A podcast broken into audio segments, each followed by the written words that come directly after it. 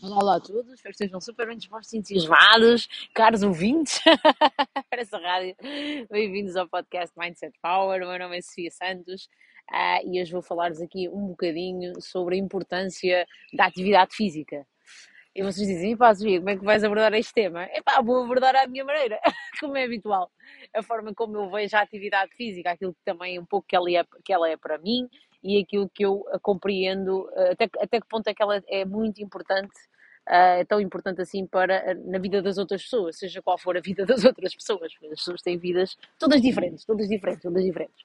Então, a atividade física sempre fez parte da minha vida. Eu na adolescência, na adolescência joguei handball. Mas joguei, vou a fazer barulho, tenho que ir mandar calar. Joguei handball, não, foi o meu desporto de adolescência. Aquele desporto que é cara até com bolas, não sei se já ouviram falar, toda a gente teve isso na escola. E eu era aquela que dava muito, muita porrada, claro. que, que mais poderia ser? E então, uh, eu sempre, desde muito cedo, que precisei da atividade física. Sempre fui uma pessoa com muita energia, com muita necessidade de, de, de descarregar energia. E cedo, muito cedo, percebi que uh, o desporto era a minha terapia, porque eu uh, tinha uma mente inquieta e um corpo ainda mais inquieto, digamos assim, ok? E às vezes, sabem, nós tentamos contrariar porque nascemos uh, num círculo de influências, numa família ou numa, ou numa numa determinada uh, localização que não nos permite ter acesso a muitas coisas e a nossa família também não está muito nessa direção. O meu pai sempre jogou futebol, mas pronto, é aquela coisa dos homens. Mas uh, eu tinha uma, uma estilo de vida, o estilo de vida da minha família era muito assossegado. Pronto. Uh, e, e eu, eu, o único desporto que eu, que eu tive acesso foi mesmo o handball, porque era aquilo que havia. Ainda não havia natação, como há agora para os meninos, não havia a ginástica. Uh, eu sou de uma vila de Viseu chamada Rosela, e pronto, e elas só viam handball e a Sofia agarrou handball. E a partir daí, no secundário, eu uh, fiz desporto, não é? aquela, aquela escolha do secundário, e, e, percebi, percebi que era realmente assim aquela paixão, mas nós naquela idade não temos noção do quanto aquilo é importante para nós e, e o quanto aquilo é estruturante para a nossa vida. Há coisas absolutamente necessárias, não é? Uh, umas mais que outras, claro, mas há aquelas que são indispensáveis. Pronto, e o desporto é, é, é para mim indispensável, não, não, há forma de eu viver sem ele.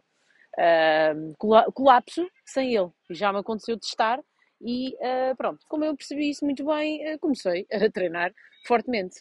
Uh, joguei bola ainda na faculdade, corria, fazia aquelas coisas, aquelas brincadeiras, comecei a frequentar ginásio, aquelas aulas de grupo, os, bodies, os bodytudos, estão a ver?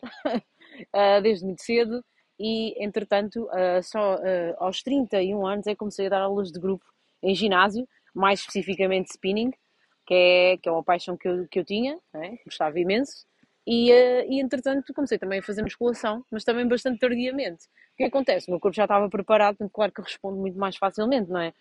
A parte articular, a parte muscular está preparada, é completamente diferente de uma pessoa que começa do zero uh, aos 40 anos ou aos 30 anos a fazer desporto. Atenção a esta parte. Pronto. Um, e, portanto, o desporto na minha vida é isto, é praticamente algo diário, uh, faz parte, uh, ajuda-me a sentir-me bem, é? aquela parte de, de, também da autoconfiança, da consciência do corpo, da postura, uh, o bem-estar. O, o, desporto para mim é bem-estar, ok? Portanto, todas estas vertentes para mim é praticamente uh, obrigatório porque toda a gente tenha uma atividade física, por vários, vários, vários motivos. ok? Antes de mais, uh, como eu acabava de dizer um post há pouco, ah, toda a gente tem meia hora por dia para si, não é? Toda a gente toma banho, toma um banho de, de meia hora e pronto, e vai treinar essa meia hora.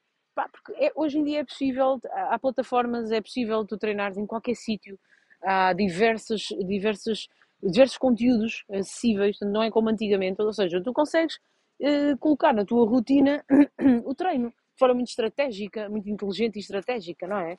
E quando tu entenderes isso, pá, tu vais colocar. Agora, claro que uh, é muito fácil nós colocarmos uh, como prioridade as outras tarefas, porque toda a gente, pá, as donas de casa, ou as pessoas que trabalham muito, ou as pessoas que têm muitos filhos, outros, enfim, uh, há sempre motivos para nós fazermos todas as outras coisas, produzirmos para os outros e esquecermos de nós. Mas, é assim, o mundo gira sem, sem a nossa existência. Quanto mais, uh, gira ainda mais com a nossa pequena ausência. Estão, a perceber? Estão, a ver, é que nós às vezes temos a pretensão de achar que nós somos assim super importantes, epá, eu tenho que ser eu a fazer aquilo que eu é que faço bem. E eu conheço muitas pessoas assim que têm esta mania, é chamada mania, estão a ver? A pessoa com mania que acha que ela, que ela é imprescindível. E isso é um sinal, é, é sinal vermelho, estás a ver, luz vermelha a acender, é essa mesmo, de que tu, não, tu tens uma fraca autoestima. Porque só uma fraca autoestima sente isto. Okay? Uma pessoa que está confiante de si não tem que estar sempre a provar e não tem que estar um, a ser imprescindível. Uma pessoa com uma grande autoestima não se acha imprescindível. Acha-se necessária, que é uma coisa completamente diferente. Okay? E, e, entende que não tem que estar a provar sempre. As pessoas com uma autoestima mais baixa têm que ter, têm que ter muita gente e muitas tarefas na sua dependência. Porque dá-lhes aquela uh, confiança, a sensação de ok, isto não vive sem mim, isto não funciona sem mim, tal pessoa não come sem mim, uh, enfim, e, e, pronto, e tornam-se necessárias. É, é, no fundo aquela barata tonta que anda neste mundo, uh, sempre a tentar encontrar vários lugares onde seja precisa, que é para o caso do mundo, porque ela não acredita que é necessário efetivamente, não é? E então encaixa-se em vários lugares que é para o mundo gritar por si. É aquela necessidade de ser, de ser muito amado, de ser muito necessário. Não sei se estou, estou a fazer-me entender. Epá, Uh, eu, eu, percebo quem faz isso, mas atenção, muita atenção, porque olha, a vida é, é a vida é lixada. A vida encarrega-se de, uh, uh, de outras pessoas te dizerem precisamente: uh, epá, se calhar não é, não é necessariamente de ti que eu preciso, só porque seja feito, estás a ver? não, não, não tens de ser necessariamente tu.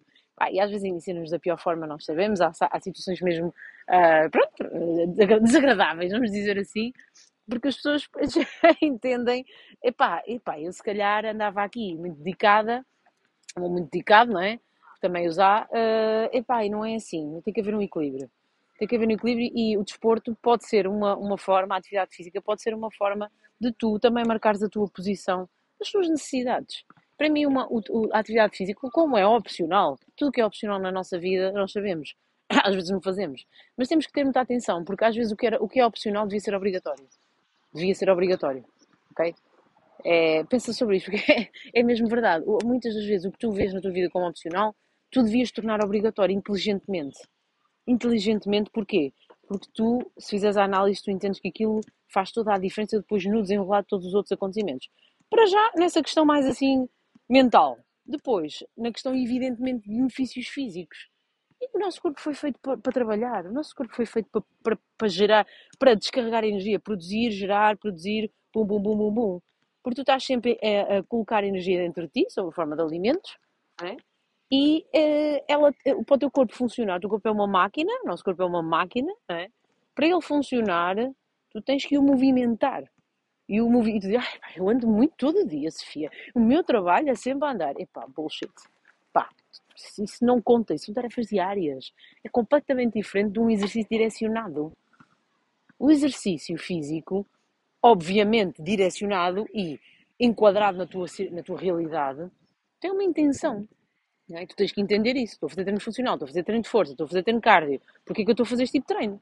Porquê que eu estou a fazer este tipo de treino? É, é o me indicado para mim, para o meu objetivo? É, é o que eu consigo executar? É as duas coisas, é? o objetivo e o consegues executar.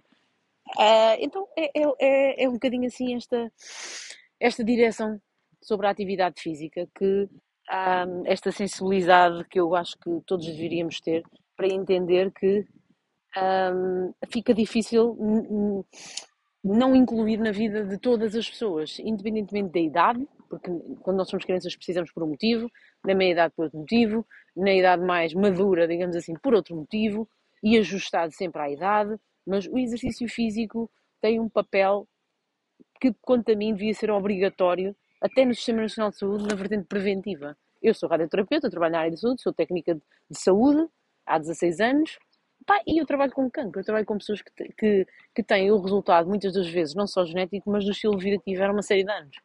E não tem que ser necessariamente só fumar e beber e comer gordurinha. Tem a ver também com a, com a parte do sedentarismo. Porque esse sim tem um, um, tu até podes abusar em termos de alimentação, mas tu consegues compensar muito com o treino. E não com o objetivo estético, mas com o objetivo, lá está, da tua máquina, de, eh, eh, da tua máquina funcionar. Uma máquina parada é uma máquina que enferruja. E o organismo é exatamente a mesma coisa, só que nós não é ferrugem. é, entupimos a, a, a, entupimos uma série de coisas nos nossos canais, digamos assim.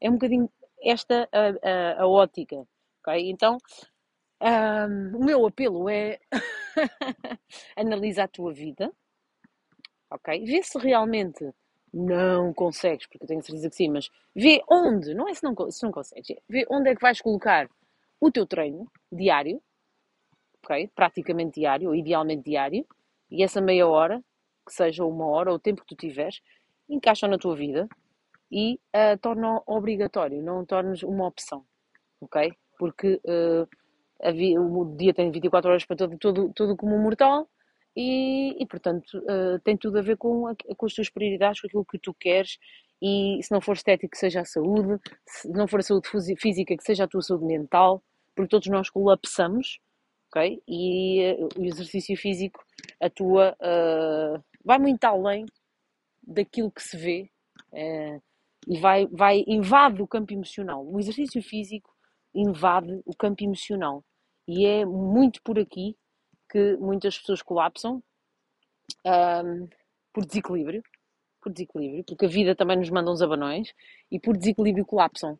E o exercício físico tem, um, tem aqui um papel incrível uh, a nosso favor, a nosso favor. Então, esta é a minha visão. Não estava à espera, né? Ai, quero desejar-vos um excelente, um excelente fim de semana. Um beijo enorme para todos. Divirtam-se.